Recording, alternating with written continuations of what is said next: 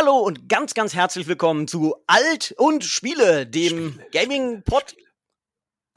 So machen. Dem Gaming-Podcast mit Echo, ja, absolut. Ja, genau, mit Special Effects und allem. Willkommen zu Folge 39a. Warum 39a und nicht 40? Weil wir auch der verpeilteste Gaming-Podcast der Welt sind. Wir haben nämlich schon für Folge 40 in Aussicht gestellt, dass wir Anfang Oktober live aufzeichnen auf den Gaming Days ähm, im Zack in Düsseldorf. Ähm, nun wollen wir aber, weil wir einen ganz besonderen Gast heute haben, dringend noch eine Folge vorschießen. Und das kann natürlich nicht Folge 40 sein, also ist es einfach 39a. Ähm, genau, richtig. Ich bin in bester Begleitung, nämlich einmal von Tobi und von Robert. Wunderschönen guten Tag. Hallo, Tobi Wienke und äh, der Herr, den ihr gerade gehört habt, Andreas Garbe. Und äh, ja, wir haben heute wieder einen Gast und weil dieser Gast im Moment, äh, ich sag mal, einen Arsch voll Arbeit hat, weil seine nächste Buchveröffentlichung ansteht ja. äh, und er sagte, ich habe jetzt endlich Zeit, äh, haben wir gesagt, komm, dann schießen wir die Folge noch zwischen Folge 39a und äh, Robert Bannert, äh, wer ihn nicht kennt, dann würden wir jetzt, würde ich jetzt eine Matz abspielen, die ihn vorstellt, haben wir aber nicht. Verdammt, wieso haben wir jetzt keine Mats, die irgendwie Robert Bart vorstellen? haben wir keine Mats? Moment, warte mal. wir haben, wenn wir Echo-Effekte haben, haben wir auch eine Mats. Muss ich, mich, muss ich mich selber vorstellen, oder? Ja, das wäre vielleicht die Idee. Stell dich doch einfach mal selber vor, lieber Robert, wer du bist, was du machst äh, und warum. Ja, äh, warum, das weiß ich manchmal selber nicht so genau, aber ich bin seit 1994 als äh, Journalist in der Games-Branche. Ich bin damals bei der äh, Manic beziehungsweise der heutigen M-Games eingestiegen. Ähm, ich habe zwischendurch mal in, in äh, äh von Würzburg vom zwischenverblichenen Cypress Verlag aus die äh, Fun Generation als Chefredakteur zu verantworten gehabt. Dann habe ich bei Cyber Media die Players, ein PlayStation 2 Magazin noch verbockt. Und äh, dann habe ich mal im Eigenverlag für einige Jahre den Elektrospieler rausgebracht. Das war ein Spielemagazin, das sich ähm, vor allem also dem, dem, dem kreativen und dem künstlerischen Aspekt in the Games gewidmet hat, ganz stark dem Thema Artwork zum Beispiel. Und ähm, genau, und jetzt, äh, dann habe ich mich einige Jahre lang als äh, freier Autor für verschiedene Medien durchgeschlagen. Und äh, ab seit 2019 bin ich zusammen mit meinen Co-Autoren in äh, äh, mit Büchern unterwegs, mit Retro-Büchern, den Pixelbüchern. Wir sind 2019 mit dem Super Nintendo oder SNES Pixelbuch durchgestartet und du holst schon, holst schon Luft, holst schon aus, ja. genau. Jetzt kommt ein neues Buch raus, deswegen, genau. äh, äh worüber wir auch gleich ausführlich sprechen werden. Mir fällt nur gerade ein, ich weiß nicht mehr, ich glaube, ich glaube, es war das Wolfenstein-Event, oder? Wir haben uns halt auch vor gar nicht allzu langer Zeit erst kennengelernt. Das war in Frankfurt beim Wolfenstein-Event bei Bethesda, wenn ich mich recht Wobei das jetzt, äh, also gefühlt auch schon 100 Jahre zurückliegt. Aber ja, ich glaube, das war das Wolfenstein-Event. Ja. Gefühlt liegt das ja. 100 Jahre zurück, richtig. okay. Absolut. Und dazwischen waren ja dann zwei Gamescoms. Ach nee. ja, ich glaube sogar drei Gamescoms, ja, drei oder vier oder so, ja, ja. Das erklärt auf jeden Fall meinen langen Bart, ja. Oh ja, definitiv, definitiv, ja. Ja, äh, das, das, das, das Pixelbuch, das Mega Drive Pixelbuch, äh, habt ihr schon genau einen Erscheinungstermin eigentlich? Um, ähm, wir sind ein kleines bisschen im Verzug. Wir werden jetzt äh, die Tage auch nochmal mit der Newsmeldung irgendwie rauskommen und ähm, auch noch Medienpartner informieren. Wir hatten ursprünglich geplant, August bis Oktober rauszukommen. Ich schätze, es wird jetzt aber November, bis wir komplett fertig sind. Mit etwas Glück vielleicht noch Ende Oktober, aber ich schätze mal, dass die Vorbesteller also ihre Bücher im November bekommen. Ja. Also Jetzt sollten wir vielleicht kurz so ein bisschen äh, erklären, was ist das überhaupt für ein Buch? Bei Buch könnte man natürlich auch dran denken, das ist einfach so eine Art Taschenbuch mit viel Text drin. Das ist es in diesem Fall nicht. Es ist das, was ich jetzt persönlich mal so Coffee Table Book nennen würde. Das ist mit drin. Äh, also ja. eine ein, ein Hochglanzbuch, äh, ähm, äh, was eben auch ganz viel Wert auf, ähm, äh, auf, auf allein schon die Papierqualität, den Druck, äh, ähm, äh, das Layout und eben tolle, opulente, große Bilder legt. Ne? Wie, wie hast, habt ihr das abgewogen sozusagen, so den, den textlichen Inhalt und, und dann eben das, das, äh, das, die schön gelayouteten ähm, Grafiken? Und, und also ja, also äh, ich muss ganz ehrlich gestehen, also großartig viel abgewägt und äh, diskutiert und ähm, im klassischen Sinne konzeptioniert und ausgehandelt wird bei uns eigentlich gar nicht. Wir sind eigentlich ein Team, also so arbeite ich auch schon immer. Ich mache einfach. Na, ich meine, ich habe den, ich habe den Vorteil, ich bin äh, ja nicht Journalist, nicht nur Journalist, ich bin auch Grafiker. Ja, ich mache ja auf die Grafik von den Büchern alleine.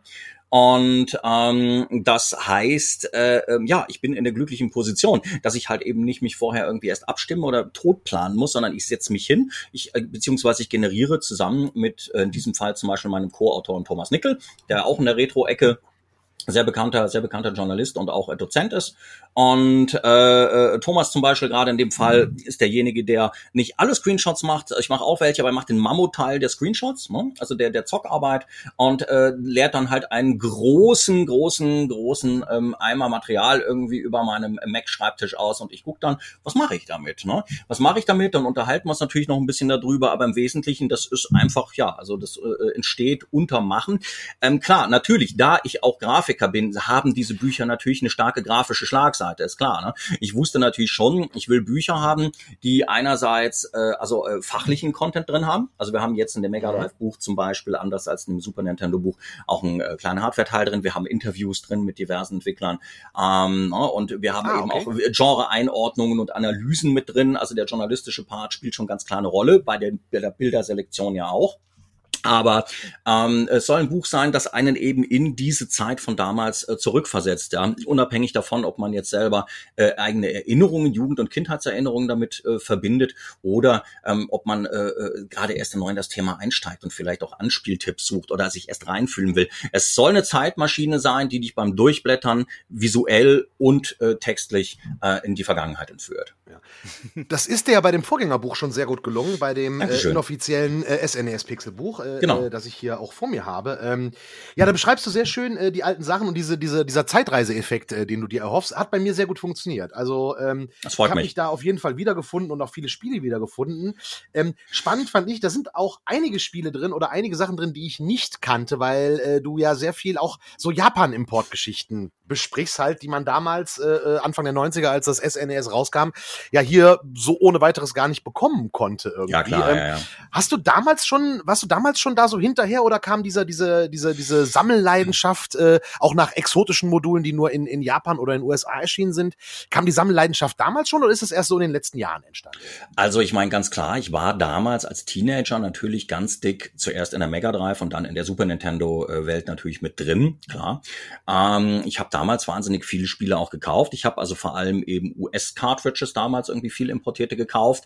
Ähm, also weil das natürlich auch cooler war, als die Deutschen zu sammeln. Dann das 60-50 Hertz Problem.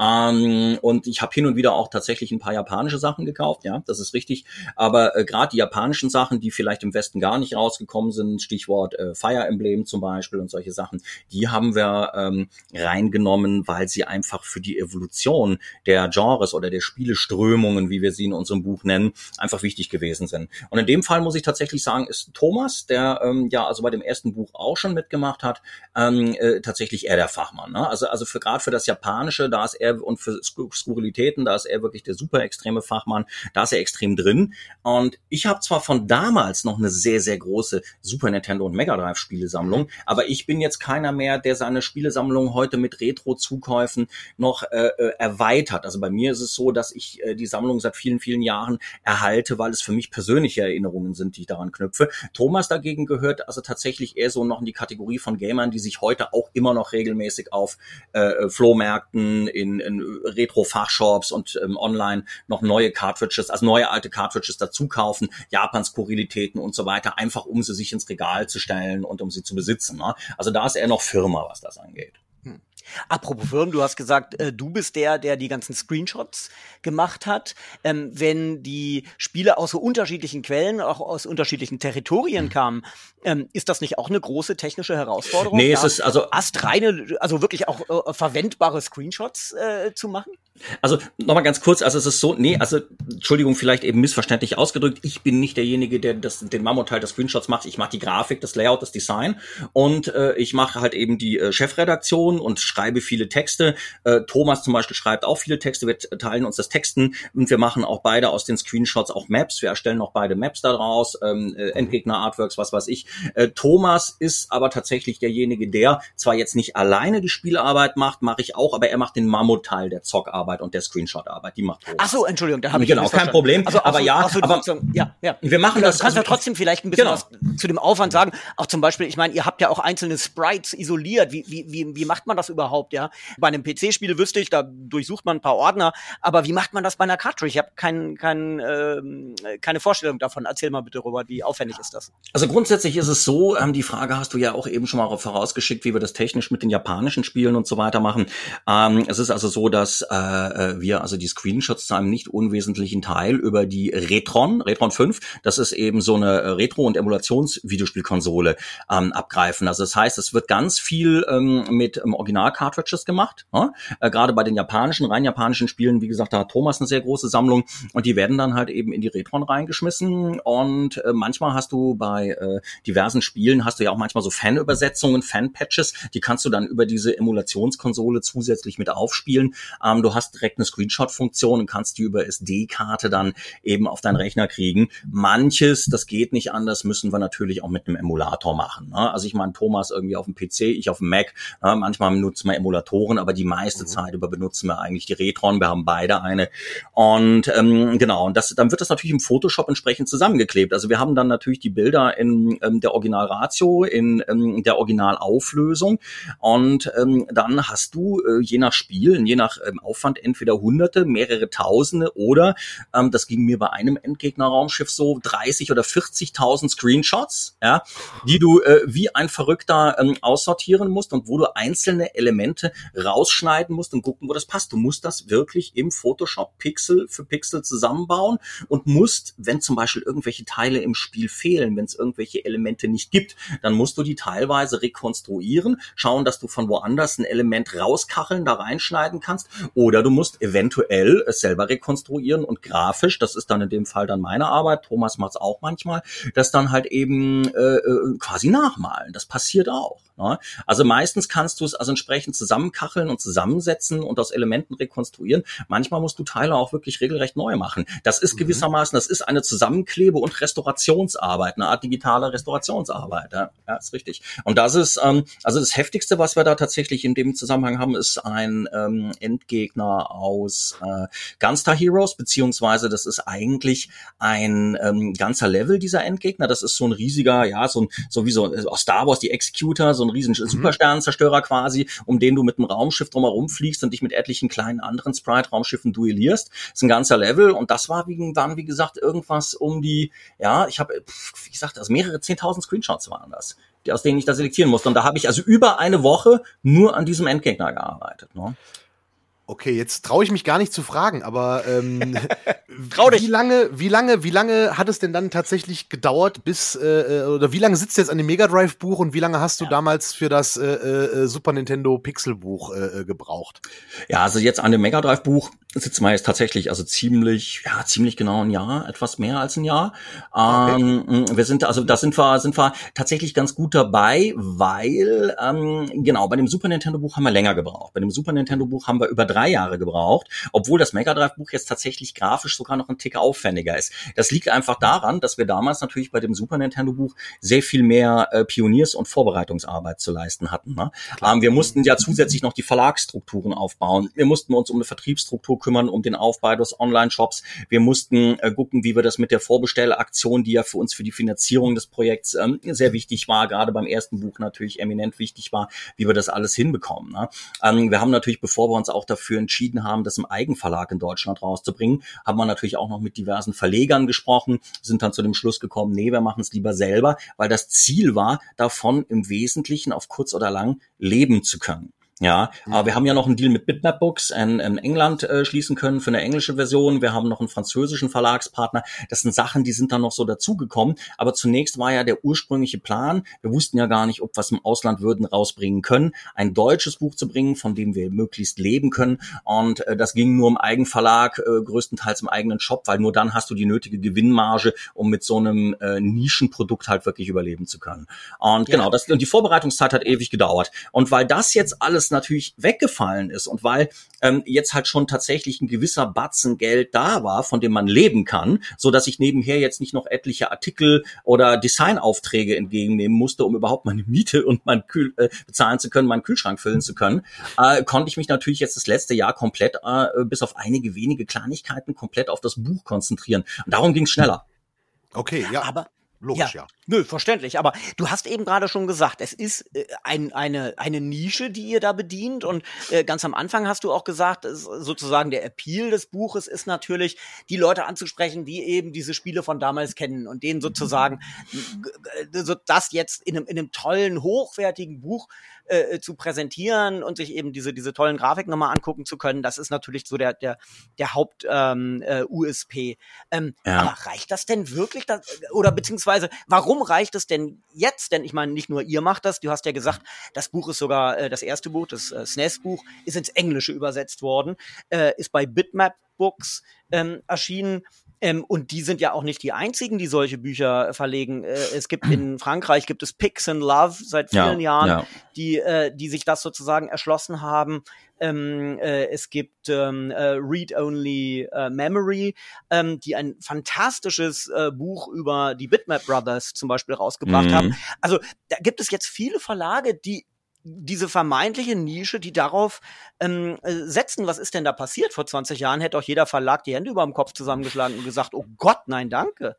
Also es ist natürlich erstmal so, ähm, ich meine, es klar, uns war uns natürlich auch von Anfang an bewusst, dass es jetzt also schon ähm, eine Menge Verlager, äh, Menge Verleger gibt, die das machen. Ich wollte sowas im Prinzip auch ähm, schon sehr lange machen, aber tatsächlich ist es natürlich so, erst heute mit den heutigen, mit der heutigen Drucktechnik, Produktionstechnik und natürlich auch den Druckpreisen hast du die Möglichkeit, so ein Nischending zu bedienen. Also es ist ja so, ähm, wenn du eine anständige Druckqualität haben willst, musst du zu einer anständigen klassischen Offset-Druckerei. Ja? Und ähm, die haben noch bis vor einigen Jahren, äh, vor einigen wenigen Jahren äh, vergleichsweise utopische Preise für kleine Auflagen aufgerufen. Ne? Äh, da hätt, also da hättest du nicht hinzugehen brauchen, um zu sagen, hey, äh, ich möchte jetzt irgendwie 2000 Bücher drucken. Ja, das hätte sich kaum gelohnt. Dann wäre der Stückpreis einfach pro Buch irgendwie viel zu hoch gewesen. Da hast du vielleicht bei 5000, 6000 oder so oder mehr einsteigen können. Aber das äh, hat sich eben mit neuer Produktions- und Drucktechnik immer weiter verringert, so dass du heute für einen relativ moderaten Preis hingehen kannst und in guter Qualität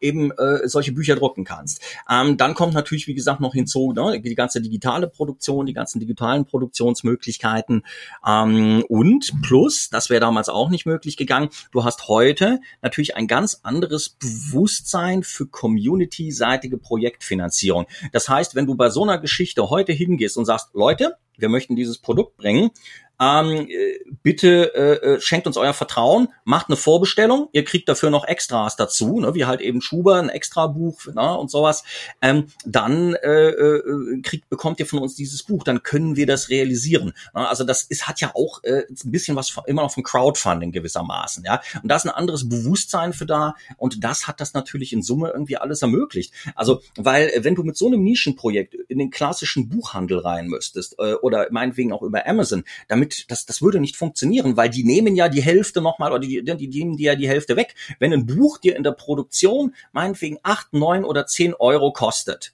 ja, ne, also gerade jetzt, wenn du zum Beispiel noch eine zweite Auflage hinterher schießt, die ein bisschen kleiner ist, dann hast du vielleicht jetzt zum Beispiel gerade die zweite Auflage von unserem Super Nintendo Buch, dann kostet die Produktion eines Buchs neun oder zehn Euro. Erste Auflage, höhere Auflage war ein bisschen günstiger. So. Und wenn du dann irgendwie hingehst und du drückst das an Amazon oder den klassischen Buchhandel durch, dann hast du vielleicht eine Gewinnmarge nachher von was, was ich, von fünf, sechs Euro. Ja, und davon kannst du natürlich nicht existieren. Nur wenn du nicht mit einem Nischenprodukt, dann müsstest du viel größere Stückzahlen absetzen können und die kannst du in dieser Nische nicht absetzen. Also äh, überschaubare Auflagenmenge und kommt fast nicht nur, aber fast ausschließlicher Verkauf über den eigenen Online-Shop. Die Leute äh, über Promotions in den Nischenmedien direkt äh, adressieren und dann kannst du so ein Ding durchverkaufen und hast eine Marge, die groß genug ist, dass du am Ende des Tages davon deine Miete bezahlen kannst, deinen Kühlschrank bezahlen kannst, die Leasingrate für deinen Mac äh, äh, etc. pp. Und dann kannst du davon ja, ein neues Buch drucken kannst.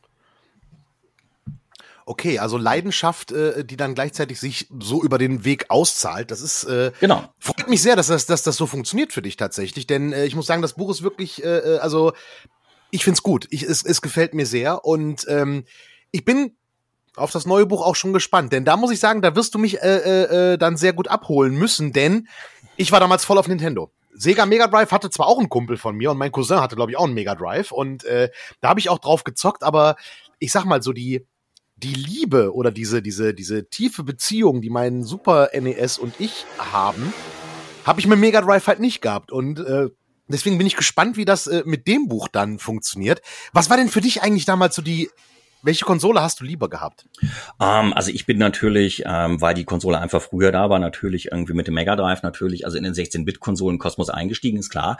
Ähm, ich habe im Endeffekt beide Konsolen sehr geliebt, aber ich glaube tatsächlich, dass halt eben, weil es früher da war und ähm, einige von meinen Lieblingsserien, zum Beispiel Fantasy Star, die ich persönlich heute immer noch mhm. lieber, rückblickend immer noch lieber gezockt habe als Final Fantasy, ja, äh, immer noch ein Stück lieber mochte als Final Fantasy, das ist, äh, ja, ich glaube, da verbinde ich privat sogar noch ein bisschen mehr mit. Das hat ähm, äh, tatsächlich hat das neue Buch natürlich auch eine leicht andere Anmutung. Ich sag mal, auf den ersten äh, Gedanken und auf den ersten Blick könnte man sagen, hey, äh, Super Nintendo Mega Drive, das war doch grafisch irgendwie eigentlich super verwandt. Das sieht doch, das Buch sieht doch bestimmt genauso aus. Aber wenn du dann die Grafiken im Detail vor dir siehst, dann merkst du, nee, es ist eine andere Ästhetik. Es ist doch eine andere Ästhetik. Du musst es anders aufbauen. Deshalb haben wir zum Beispiel eben in dem Super Nintendo Buch äh, relativ viele große, seitenfüllende, plakative Bilder.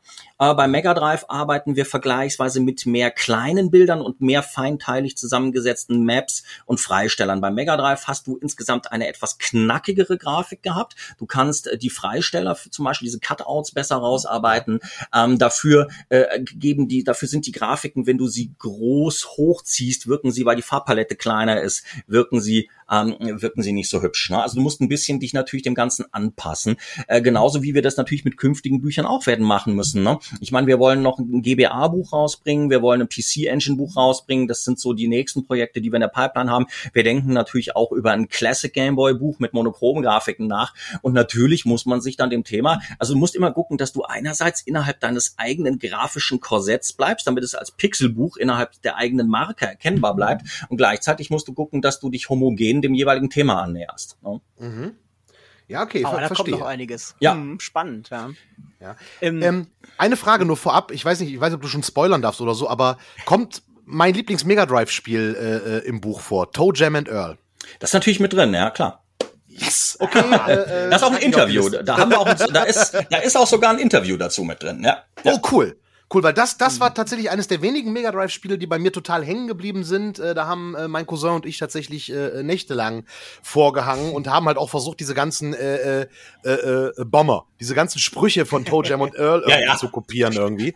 ähm, Dafür wir haben mein Cousin mal wieder äh, kontaktiert. Wir, wir haben natürlich, äh, wir haben jetzt natürlich, äh, du fragst ja auch schon, ist es drin? Wir haben natürlich jetzt, weil wir ja wissen, dass wir jetzt tatsächlich eine Kundschaft haben, dass wir eine Abnehmerschaft haben, äh, konnte man natürlich auch von der Seitenzahl ein bisschen mehr in die Vollen gehen. Also wir hatten beim ersten Buch, äh, ich glaube 268 oder 269 Seiten, jetzt haben wir diesmal 340, irgendwas zwischen 340 und 350 Seiten.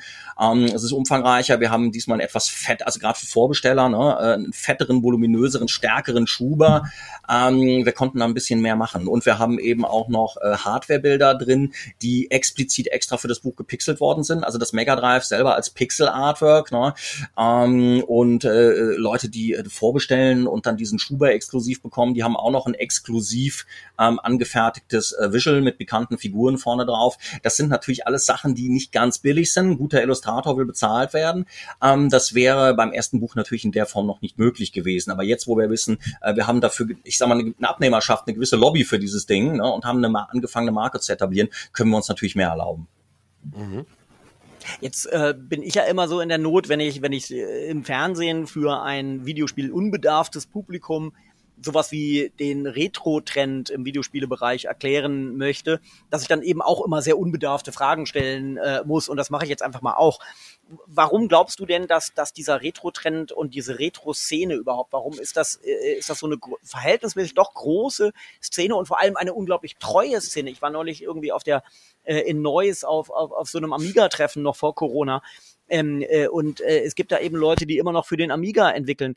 Ähm, der Thomas, äh, dein äh, Co-Autor, der in, hat erst vor kurzem ein GBA-Spiel äh, rausge... Äh, Quatsch, GBA, GBC äh, ähm, ja, äh, Spiel Game, Game Boy Color, Game Boy Color Spiel. Game Boy Color Spiel ähm, äh, also da gibt es eine große Szene, die, die äh, einfach nur aus Leidenschaft viele, viele Sachen machen, in, eben zum Beispiel auch so tolle äh, Buchprojekte wie eures ähm, unterstützen. Was ist denn daran nochmal genau der Reiz? Denn ich meine, diese Spiele waren natürlich immens beschränkt durch die Hardware.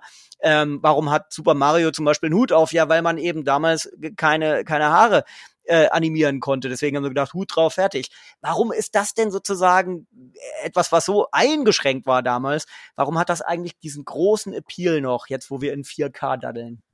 Ah, also ein sehr lieber äh, äh, Kollege, der hat das, ähm, äh, nachdem wir das erste Buch rausgebracht haben, 2019, der äh, Matthias Neumann, äh, Comiczeichner, ja, ähm, der hat äh, äh, so schön gesagt, äh, Robert, du ähm, handelst mit Emotionen oder du verkaufst Emotionen, darum mhm. funktioniert das so gut. Das heißt also die Retro-Szene, äh, dieses Kitzeln des Retro-Nervs, der funktioniert im Wesentlichen natürlich, also er, weil er Emotionen triggert, er triggert Erinnerungen und Emotionen, man fühlt sich damit selber wieder ein bisschen jung und es funktioniert aber natürlich auch, das merkt der Thomas ja gerade auch immer wieder bei seinen Studenten, ähm, es funktioniert aber auch tatsächlich bei den jüngeren Generationen. Ne? Also dass die also halt sich auch für diese Emotionen begeistern lassen. Plus ähm, alte Videospiele, alte 2D-Videospiele, ähm, die sind natürlich sehr einfach erfassbar und zu begreifen. Also das ist halt Digitalität und verspielte Digitalität in ihrer pursten und reinsten Form. Die äh, Sachen haben damals natürlich schon eine gewisse Perfektion erreicht. Ähm, die, äh, die frühen 3D-Generationen Generationen ja logischerweise so PlayStation, Nintendo 64 und so noch nicht in der Form für ihre 3D-Technik erreicht hatten, aber gerade eben 16-Bit zum Beispiel ähm, oder eben auch diverse Handheld-Konsolen, das war tatsächlich also in sich schon eine etablierte, funktionierende Ästhetik und Kunstform, ja, die heute einfach immer noch vielleicht nicht bei allen Spielen gleichermaßen gut, die aber heute immer noch äh, ziemlich zeitlos funktioniert. Darum fahren ja auch immer noch sehr viele Indie-Entwickler oder wieder viele Indie-Entwickler auf dieser Pixel-Grafik-Schiene, ähm, obwohl ein Großteil ihrer Kundschaft gar nicht mal, gar, gar, gar keine Leute 40 plus sind. Ne? Ja, mhm. Das ist, weil ich, ich kann mich noch erinnern, ähm, eine, eine, eine, eine Freundin von mir, die äh, ein gutes Stück jünger ist als ich, die fast 20 Jahre jünger als ich, äh, die meinte auch, ähm, die, die, die kann zum Beispiel mit neuen, modernen Spielen ähm, nicht viel anfangen, aber äh, fängt an, verzückt zu quietschen, wenn sie ein Pixelspiel sieht. Ja, da kann sie mehr mit anfangen. Das wirkt ähm, harmloser, greifbarer, erfassbarer. Also das scheint relativ zeitlos zu sein. Ja, und, und vor allen Dingen sieht so ein Pixelspiel halt auch aus wie ein Videospiel. So diese modernen, fotorealistischen Spiele, so da hast du das Gefühl, du guckst ein Anime oder vielleicht sogar einen Film oder ähnliches, aber diese alten Pixelspiele ja. aus den 90ern, die sehen halt aus wie ein Videospiel. Ja, da Ganz weißt genau, du sofort, ja. es ist ein Videospiel. Ne? Das ist so, so, so, so, so das, was ich halt auch denke, was da bestimmt eine Rolle spielt. Und es ist halt einfach, wie du sagst, die Ästhetik, äh, das ist halt richtig klasse. Und was ich halt auch denke, die Spiele waren viel einfacher und viel, viel schneller vorbei. Also du brauchtest nicht irgendwie zwei Wochen Urlaub, um ein Spiel durchzuspielen, sondern äh, du hast es mal in einer Nacht durchgespielt, je nach Schwierigkeitsgrad auch mal was länger gebraucht. Aber äh, du konntest ein Spiel es war relativ leicht zugänglich und äh, du konntest auch mal nur so für eine halbe Stunde anfangen. Wenn du heute ein Spiel für eine halbe Stunde spielst, ein modernes Spiel, dann siehst du zwei Cutscenes so ungefähr und äh, kommst so gar nicht ins Spiel rein, ne? Ja, ja, also es ist so, ich meine, äh, dafür haben wir heute natürlich so Scherze wie, dass man das Spiel, dass man die Konsole ausschalten kann und dann wieder einsteigen kann, wo man aufgehört hat zu spielen. Klar. Ja, das ist klar. Ähm, aber klar, also wo ich dir uneingeschränkt zustimme, ist natürlich, die Spiele waren einfacher erfassbar. Ne? Also das gilt natürlich für Actionspiele, das gilt für Jump'n'Runs, das gilt auch für Rollenspiele, die damals vom Interface her bewusst simpel gehalten waren, weil sie auf äh, relativ, auf, auf kleinen Controllern mit relativ eingeschränkten Buttonanzahl funktionieren mussten. Ja? Ähm, genau, also das ist klar. Die Spiele waren definitiv irgendwie einfacher erfassbar, sie waren knuffiger und ähm, ja, ja, ich finde auch, ähm, also ich war ja eher PC-Spieler. Ihr habt ja jetzt sozusagen eher die Konsolenerfahrung. Äh, wir hatten in der Familie ganz, ganz früh schon einen PC, Commodore PC 10, für die, die das nachgucken wollen. Ähm, äh, und ich habe äh, tatsächlich eben mit äh, Text-Adventures und dann auch so mit, so, mit so ASCII-Spielen ähm, angefangen. Ähm, und dann vor allem Sierra Online Adventure gespielt, also King's Quest, Heroes Quest, Police Quest, Space Quest. war bei mir aber ähnlich und, anfangs. Ja? Ah ja, ja. Und ich war bei mir ähnlich also, anfangs. Ja. Also wenn ich wenn ich zum Beispiel an Space Quest denke und äh, die anderen Sierra Online Spiele, da war sozusagen die Bringschuld ähm, umgekehrt zu zu Spielen heute. Heute erwarte ich von Spielen, dass sie so eine Art Service bieten. Ja, die müssen sozusagen, die müssen Autosave machen. Ja, ähm, die müssen dafür sorgen, dass ich nahtlos weiterspielen kann, auch kein Blues, kleine Ladescreens und so weiter. Also ich erwarte sehr viel von einem Spiel. Und damals war das genau umgekehrt. Das Spiel hat etwas von mir erwartet. Bei Space Quest habe ich mir ganz, ganz oft, habe ich mir die Speicherstände einfach kaputt gemacht, weil ich hatte vergessen abzuspeichern, war dann irgendwann tot, ja, und dann konnte ich, musste ich sozusagen, hatte ich eine Stunde verloren. Aber das war meine Schuld und das habe ich damals auch so gesehen. Man geht heutzutage ganz anders an Spiele ran und vielleicht ist das so, ist das auch ein Grund, warum man eben damals an diese Zeit ganz anders zurückdenkt?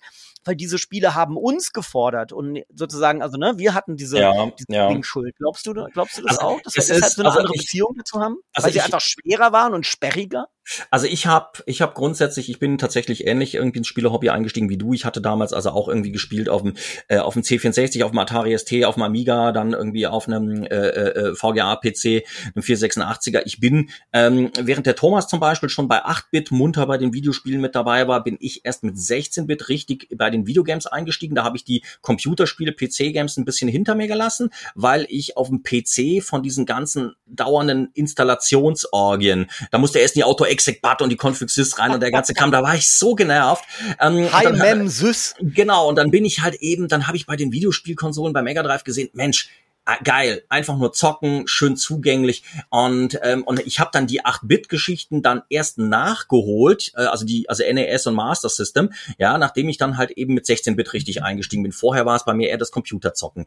Es ist so, dass ähm, ich denke, dass man früher bereit war, ähm, auch irgendwie mehr auf sich zu nehmen, weil es eine neue Technik war, weil man äh, begeistert natürlich von der Entwicklung war, von dem, was äh, überhaupt mittlerweile möglich ist. Man hat auch da ja schon rasante Entwicklungen von den ersten Spieleberührungen bis hin meinetwegen zu einer 256 Farbengrafik auf einem VGA-PC oder einem Super Nintendo gesehen oder später einem Neo Geo. Da hast du ja auch eine technische Entwicklung gesehen. Das hat Spaß gemacht. Man hatte so das Gefühl äh, des technischen technischen Pionierstum irgendwie. Ja, und man war und man war einfach bereit, sich deshalb insgesamt, weil Computer ja auch selber komplizierter zu bedienen waren, war man auch intensiver bereit, sich auch mit dem Spiel, mit der ganzen Computersphäre, mit der ganzen digitalen Sphäre eingehender zu beschäftigen. Tatsächlich ähm, ist es aber heute so, ich meine, es gibt ja diesen Spieletrend bei Spielen wie Dark Souls zum Beispiel, die ja so ein bisschen so sagen, dass manche zumindest versuchen, das von damals zu reproduzieren, dass man halt eben sich selber intensiver mit dem gnadenloseren Spiel beschäftigen muss, dass man stärker lernen muss. Ähm, das persönlich sehe ich ehrlich gesagt nicht ganz so. Es mag sein, dass Dark Souls und Co. diesen, das also als Trend versuchen zu reproduzieren, aber ich finde, es funktioniert nicht wirklich. Das ist, also da wird zwar ein Vergleich gezogen und ich kann verstehen, dass es manchen Leuten sehr viel Spaß macht. Ich glaube aber nicht, dass ähm, das tatsächlich so stark äh, miteinander äh, wirklich verwandt ist, weil du dich heute eben quasi willentlich von diesem Spiel quälen lässt. Also du entscheidest dich aus freien Stücken dazu, dich in die Folterkammer reinzubegeben. Und damals hattest du teilweise gar keine andere Wahl, als dich in die Folterkammer reinzubegeben. Du hast es eben gemacht, weil dir das, was du als Belohnung dafür bekommen hast, äh, gut, also hoch genug war. Es war aber nicht komplett freiwillig. Es war nicht komplett freiwillig. Du hast dich auch mit teilweise krudem Game Design und nicht funktionierenden Konzepten auseinandergesetzt, weil du teilweise keine Alternative hattest, weil du die Vorteile mitnehmen wolltest. Heute dagegen, wenn du Dark Souls spielst, dann äh, ist das eine ganz klare Entscheidung zum Masochismus. Ja, Das ist äh, schön ausdrückt schön. auf jeden Fall. Ja. ja aber, und, und vor allem noch ein Unterschied war, früher gab's ein Game Over. Wenn du, und das ist bei Dark Souls ja auch noch so ein bisschen so, aber früher, Ja, wenn du ja. deine drei Leben bei Mario verballert hast, irgendwie war Ende und du musst den Controller an deinen äh, Sitznachbarn, deinen Bruder weitergeben Ja. oder sonst was. Das war ja auch Ja, noch so ein Riesenunterschied. Erst, und erst jetzt kommt ja auch sowas wie Permadeath äh, langsam wieder auf, aber ist immer noch, ne, das wird sich ja nie groß durchsetzen. Vollkommen richtig, ja. Und es ist trotzdem natürlich immer noch eine andere Sache und ein anderes Erlebnis als damals, weil natürlich die Spieldesigner heute auch beim Permadeath trotzdem meistens darum bemüht sind, dass du dir, also auch wenn du bei diesem Spieldurchgang draufgehst, dass du trotzdem Sachen aus diesem Spieldurchgang in den nächsten Spieldurchgang mit reinnehmen kannst. Ja. Weil, weil eben das, was damals Usus war, dass man dann wirklich komplett finito ist und du wieder ganz neu einsteigen musst, das wäre heute in der Form nicht mehr vermarktet, nicht mehr zu vermarkten, glaube ich. Nein, Oder richtig, kaum, ja. genau, genau. Das, das denke ich auch nicht. Äh, Was, was schön ist, ich glaube, der Andreas stimmt mir dazu, die Leidenschaft, mit der Robert erzählt, ne? Dankeschön. Total, Absolut. Das, ist, das, ist, das ist wirklich sehr schön. Das merkt man auch definitiv äh, dem Buch an, äh, dem, dem äh, äh, SNES Pixel Buch irgendwie, weil da steckt so viel Leidenschaft drin und auch ja so viele Blicke hinter den Kulissen. Da sind auch einige Sachen drin, äh, äh, Spiele, die ich gar nicht kannte tatsächlich oder von denen ich noch nie gehört hatte, aber auch schön beschrieben und abgeholt. Äh, ich bin gespannt. Äh, das Na Nachfolgebuch äh, wird ja jetzt vorbestellbar sein. Das ist jetzt noch ein Ähm, paar Wochen vorbestellbar, genau, ja. Genau. Äh, wenn man es jetzt vorbestellt, gibt es einen Schuber dazu, ne? Ganz genau. Da kriegst du einen Schuber und eine von Thomas und moi äh, noch signierte Karte. Also ähm, ah. äh, wie ursprünglich äh, wäre es natürlich irgendwie schöner, wir könnten es vor Ort das Buch komplett signieren, aber das ist natürlich gerade immer noch ein bisschen schwierig ja. aktuell und äh, deshalb eine Auto noch eine quasi eine Autogrammkarte und, äh, und und vor allem halt eben den Schuber ne, mit einem exklusiv dafür gepixelten Motiv. Ja. Und wisst aber ihr, weil liebe, es uns so Entschuldigung. Nee, bitte? Äh, bitte, Andreas, bitte, Nein, Andreas. Ich wollte, ich, wollte, ich wollte jetzt mal rausleiern, dass wir hier was für die, für die, äh, für die treuen Hörer was, was hätten. Eben, aber ganz genau. Also, ne? Genau, aber genau. Aber lass, lass uns, genau, mach du das doch gleich. Ähm, äh, ich schieb noch ganz kurz dazwischen, ähm, dass wir eben, weil wir, weil wir dieses Buch, äh, beide äh, Bücher eben so, so toll finden und davon so begeistert sind, können wir schamlos äh, dafür Reklame machen hier in diesem Podcast ähm, also lieber Robert, wer das vorbestellen will, ähm, äh, das ähm, äh, Mega Drive Buch, beziehungsweise wer das SNES äh, Buch noch haben möchte mit äh, Schuber womöglich, wo geht der hin? Der geht natürlich auf elektrospiele.de und dann direkt äh, schöner, großer, fetter, äh, schönes, fettes, großes Banner direkt auf der Startseite nicht zu verfehlen, das in den Shop direkt reinführt. Und äh, da kann man genau das äh, inoffizielle Mega Drive Pixelbuch und das inoffizielle SNES Pixelbuch, also das eine vorbestellen, das andere kaufen. Das ist aktuell wieder verfügbar. Das ist jetzt seit äh, zwei Monaten ungefähr auch wieder verfügbar, das erste Buch. Ähm, ganz genau. Ja, und ich würde, äh, äh, wir haben ja vorher schon drüber gesprochen. Ladies and Gentlemen, ihr könnt ein Buch tatsächlich gewinnen. Und zwar, wenn ihr uns in die Kommentare schreibt, äh, bei Facebook tatsächlich, also ihr müsst einen Facebook-Account haben, weil sonst, wenn wir alle Kommentare von allen Plattformen zusammenlesen, wird es etwas schwierig. Schreibt uns doch bei Facebook, und dann machen wir diesen alten Social Media Marketing Gag, schreibt uns doch bei Facebook, mit wem ihr zusammen gerne Super Nintendo gespielt habt. Und dann losen wir unter euch allen ein SNES Pixelbuch aus. Und alle, die leer ausgehen, nicht traurig sein. Das SNES Pixel Buch und auch das Mega Drive Buch ist eine hervorragende Geschenkidee, wenn ihr Freunde oder Freundinnen habt, die gerne früher gezockt haben. Also das ist wirklich, äh, äh, ich kann es wirklich wärmstens empfehlen tatsächlich. Es ist keine Reklame, sondern eine journalistische Empfehlung, nachdem äh, eine Rezension, nachdem ich dieses Buch durchgearbeitet habe. Ähm, und eine Information äh, äh, äh, habe ich noch, die fiel mir dann auf, weil die, die kam mir neulich in die Hände. Du schreibst in dem Buch, in dem äh, äh, äh, Super Nintendo Buch, schreibst du auch von der von der verdammten Schwierigkeit von König der Löwen, dem Lizenzspiel von Disney. Ja. ja. Ich habe nämlich neulich die Information gehört, ich habe sie nicht verifiziert, aber die Information gehört, dass das so beabsichtigt war, damit man das Spiel auf gar keinen Fall in der Periode, die man es sich äh, ausleihen kann in der Videothek, ja, also ja. zwei Tage durchspielen kann. Stimmt das? das? Hat das irgendwer von euch mal überprüft? Ähm, das ist, naja gut, ich meine, sagen wir mal so, das ist eine äh, damals bei vielen Spielen eine gängige mhm. Vorgehensweise gewesen. Und ja, es gibt tatsächlich auch gerade irgendwie aktuell ähm, eine äh, Dokumentation zu diesen ähm, Disney und Co. Cell-Shading ähm, Animation Games, die äh, damals für Super Nintendo noch Mega Drive rausgekommen sind. dass ich, ich glaube, dass Lion King auch explizit erwähnt worden ähm, mhm. dass eben ganz genau das ganz, also extra schwieriger gemacht worden ist, als es eigentlich man es von einem Spiel für, für Kinder oder für eine junge Zielgruppe erwarten würde, eben ganz genau, damit es in der Videothek äh, äh, äh, oder eben genau innerhalb von ein oder zwei Tagen oder einem Wochenende nicht einfach so gelöst werden kann. Ja, ja, ich glaube, Lion King war dabei, ja.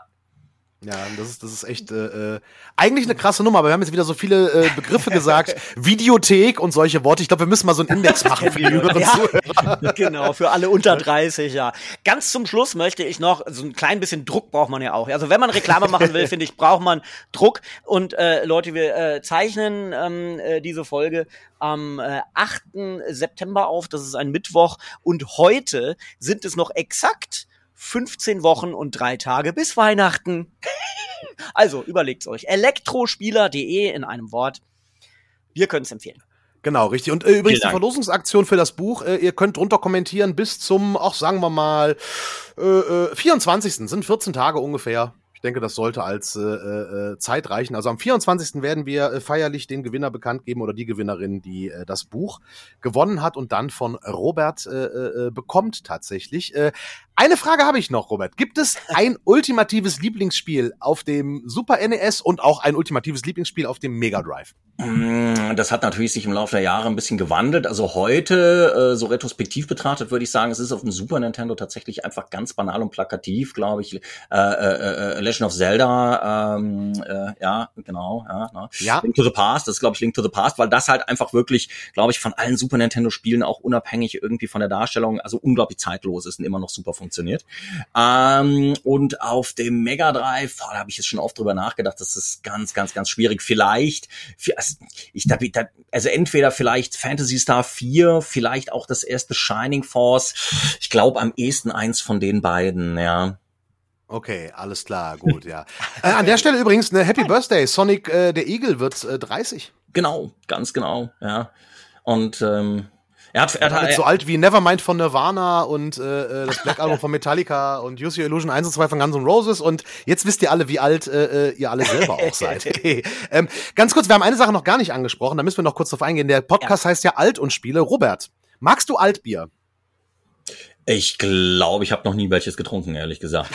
Okay, ich bin, gut, ich, dann ich bin kein hiermit eingeladen ins Rheinland, wenn du das nächste Mal hier bist. Sehr äh, gerne. Ich bin, ich, ich bin ja selber, ich bin ja, ich bin ja, äh, äh, obwohl also gebürtiger Kölner in Mainz aufgewachsen und ähm, ich, äh, und ich kenne mich tatsächlich. Äh, äh, äh, ich trinke zwar Bier, aber ich bin kein großer Biertrinker. Ich kenne mich mit Sorten kaum aus. Ich, bin so einer, der geht auf eine Party und der sagt, reich mir ein Bier und dann trinke ich das. Okay. Alles klar, gut. Jetzt, wo wir die Information mit Köln haben, würde ich sagen, können wir diesen Podcast beenden. Nein, vielen Dank, Robert, dass du äh, bei all der Arbeit bei der Finalisierung äh, des Ja. Mega Drive Pixel Buches die Zeit hattest, äh, uns Rede und Antwort zu stehen. ja, vielen Dank für die. Gelegenheit. Ja, Deine- vielen Dank. Deine Leidenschaft zu teilen, das war wirklich ganz toll. Das hast, das hast du richtig gesagt, Tobi. Vor allem auch ganz, ganz vielen herzlichen Dank, dass du uns eben ein Buch zum Verlosen zur Verfügung stellst. Das ist Klar. sehr, sehr großzügig. Ähm, das kommt ja nicht von uns, das kommt ja von dir. Also vielen, vielen herzlichen Dank für alles und ja, bis sehr, sehr bald. Danke, hat Spaß gemacht. Bis bald. Macht's gut. Ciao. Tschüss. Ciao. Ach so, noch kurz äh, PS, ne? Ja. Die nächste Folge Alt und Spiele wird am 9. Oktober im Zack aufgezeichnet. Wer sich in der Nähe von Düsseldorf befindet, kommt doch gerne vorbei bei den Gaming Days im Zack. Sonntag, 9. Oktober. Andreas und ich sind live zum Anfassen vor Ort.